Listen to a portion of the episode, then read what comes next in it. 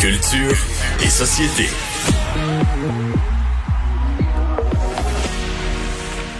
Bonjour Anaïs. Hey, bonjour. Hello. Bonjour. Quelle belle semaine, Mario, pour ton anniversaire. Est-ce que Ben c'est le oui. festival des 50 ans? Ouais, c'est des, des, des festivités entourant mes festivités. 50 ans qui vont toutes avoir lieu à l'extérieur sur la terrasse parce qu'il fait beau. Ben, c'est une chance. Imagine-toi, le 50 ans, il pleut, t'es pris en là, au moins non, parce gros le début soleil. mai, ça n'avait pas été terrible jusqu'à maintenant. non, euh, exactement. Tu le mérites. deux nouvelles émissions. Deux nouvelles émissions. Geneviève Ogleman qui est de retour avec une émission de cuisine. Elle qu'on a suivie pendant six eh bien, saisons, en fait, à Cuisine Futée. Et là, il s'agit de l'émission Sa- Qui sera présentée sur ici.tv en 2020-2021. Évidemment, là, en télévision, c'est assez difficile de donner des dates. On apprenait d'ailleurs aujourd'hui que la saison euh, automnale pour euh, la ici.tv commencera le 14 septembre. Donc, c'est quand même déjà On repoussé. est, on est tous un peu curieux de savoir qu'est-ce qu'il va y avoir à TV en 2020-2021. On se pose à, tous les, à tous les postes. Est-ce qu'il va y avoir quelque chose? Mais là, tranquillement, je commence Oui, il y a à des recevoir- productions... euh, Ah, ouais, c'est ça. Il y a quelques productions euh, qui sont mises en branle, mais ça reste que c'est sûr que des séries telles le District 31, là, on, il y a- on espère plus ou moins voir. non, puis euh, remplir une grille, là, ça en prend des produits. là. Ça en prend énormément, effectivement. Donc là, au moins, on sait que cette émission de cuisine, on parle de 27 émissions hebdomadaires d'une euh, durée d'une heure avec plusieurs thèmes, soit le lunch, les gaspillages, les allergies, euh, le manque de temps. Moi, c'est une nutritionniste que j'adore. Elle vulgarise très bien, me donne envie avec Cuisine Futée. C'est une des premières émissions qui m'a vraiment donné le goût de cuisiner parce que je suis vraiment nulle en C'est le temps, cuisine. c'est le temps Mais là, d'avoir des émissions temps. de cuisine en confinement, honnêtement. Là, je, je me suis surpris à commencer à aimer cuisiner. Regarde, là, j'aimerais savoir des que tu conseils. fais ton pain comme tout le monde? Non, non. C'est la nouvelle trouvais mode pour ça- faire son pain? Ouf, je trouvais ça, je ferais ça trop. Là. Non, non, j'ai fait. euh, Ta limite est là. La limite est là, ouais, c'est ça. limite est là. Ouais. Autre nouvelle émission, cette fois-ci, c'est euh, à Z Télé, l'automne prochain. Évidemment, il n'y a pas de date encore. Et rien de mieux que l'animatrice pour présenter ce que c'est. Voici Christine Morancy et l'émission Corde raide. C'est quoi Corderet? En gros, c'est on reçoit trois humoristes qui viennent faire un numéro inédit sur un sujet qui peut être glissant. Comme par exemple euh, les végétariens, les baby boomers, les policiers, les noirs, les lesbiennes, les gros. Très glissant, c'est un gros quand ça sue. Hein? Mais c'est aussi présenté devant trois juges invités qui sont intimement liés par le sujet. Après avoir testé des blagues, l'humoriste est invité à venir faire une table ronde où on discute avec les juges invités à savoir euh, est-ce que l'humoriste s'est auto-censuré? Est-ce que euh, il a eu peur que cette blague-là passe pas? Ou au contraire, est-ce qu'il aurait pu aller plus loin? Ce qu'on veut faire avec Corde Raide, c'est de prouver à tout le Québec que même avec un sujet qui peut diviser, l'humour est rassembleur. Et ça, c'est une question qu'on se pose Oh! souvent. Tu sais, pouvons-nous dire tout ce qu'on veut? Est-ce que tous les sujets sont bons à être abordés en humour? Moi, je te pose la question, Mario, parce que tu as quand même beaucoup de, de carrière derrière Non, la mais c'est plus ce que c'était. là. C'est quand même devenu délicat. euh.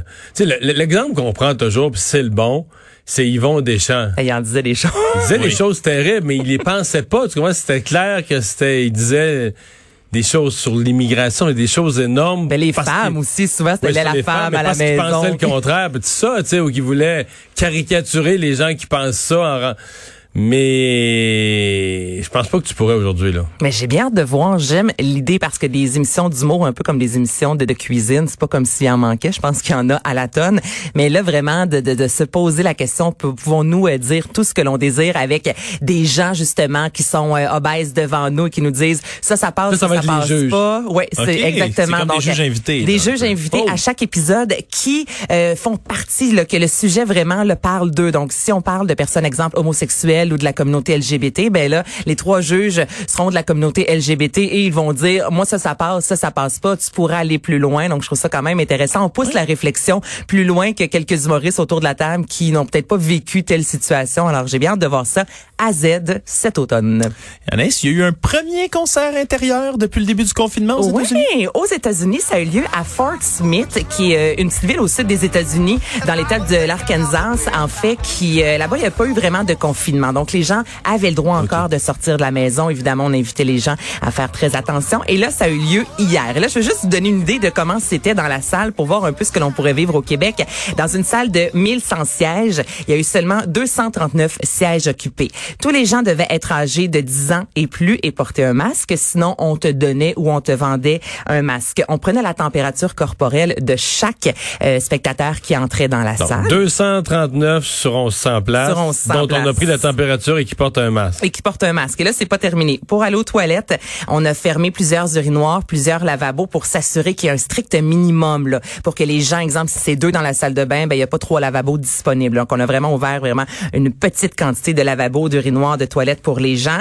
Ce n'est pas terminé. Ensuite, tous tous les endroits susceptibles d'être euh, touchés par les gens, et il y en a énormément dans une salle, étaient désinfectés. Donc, le parfum Purel 2020 là, devait sentir fort dans la salle. Et au sol, il y avait des flèches pour diriger les gens, pour être sûr, un peu comme dans les épiceries, que euh, quand tu t'entames ton chemin, là, tu, tu reviens pas en arrière. C'est tout des sens uniques. Est-ce que ça vous dit d'aller voir un spectacle dans ces... euh, Imagine-toi, la- moi je pense à l'artiste aussi sur scène, le voir tout le monde assis En dispersé fait, la avec réponse, c'est non et oui à la fois. tu sais, C'est-à-dire que c'est sûr que ça te tente pas d'aller voir un spectacle dans ces conditions-là. Tu te dis c'est une prison. Là, puis c'est- Mais quand ça va faire... euh, quand ça fait six mois que t'as pas vu un spectacle ou un an que t'as pas vu un spectacle, ben tu vas, c'est c'est sûr qu'à un moment donné, tu vas finir par te dire, c'est déjà extraordinaire de pouvoir voir un spectacle, même dans des conditions qui seraient théoriquement merdiques. Moi, je pense que c'est de même que l'être humain s'adapte. là, Tu finis par te dire, bon, ben, c'est ça, c'est ça un spectacle Ouais, maintenant. ça, ça ça comble quand même en partie un espèce de manque. Là. Moi, des fois, Oui. j'ai l'énergie d'une foule. Ça me manque, hein, que ce soit un Mais événement là, sportif. ça, c'est ma Euh, question. À 239 dans une salle de 1100, Ouais. ben, généralement, il n'y a pas d'atmosphère. Ben, puis on voit pas le visage. Moi, c'est surtout ça. Tu sais, on peut tous sourire des yeux, là, on s'entend, mais en général, tu sais, moi, je pense surtout à l'artiste. Pour les gens assis dans la salle, je vois Ils pas. gardent c'est leur pas masque, problème. long. Pas Tu juste gardes ton masque. là. Non, tu gardes. Donc là, la personne qui est sur scène, là, tu vois 230 personnes Fait devant toi. Tu vois 240 masques masque. dans sa face. Tu vois pas les gens sourire, tu vois pas les gens chanter tes chansons. Mis à part, oui, on peut taper des mains, mais moi, c'est vraiment plus pour l'artiste. Je pense que pour les gens dans la salle, que c'est plus difficile parce que là, il me semble, le contact, tu sais, t'es seul sur scène, puis est-ce que vous avez du plaisir ou non? C'est plus difficile. euh, puis il y a plus de, y a plus de parterre non plus, là, j'imagine. Là, t'as peu de, de Ben, juste il en disait avant. vraiment là. que les gens étaient séparés. Si on y a l'exemple ensemble, Mario, on a un banc de, qui nous sépare, mais ici était capable de nous asseoir plus loin dans la salle pour vraiment distancer les petites gangs, là, pour s'assurer que personne soit en contact. Eh boy. Hey, hey, puis ça sent le purel puis les lignes partant. Ah ouais, c'est quelque chose.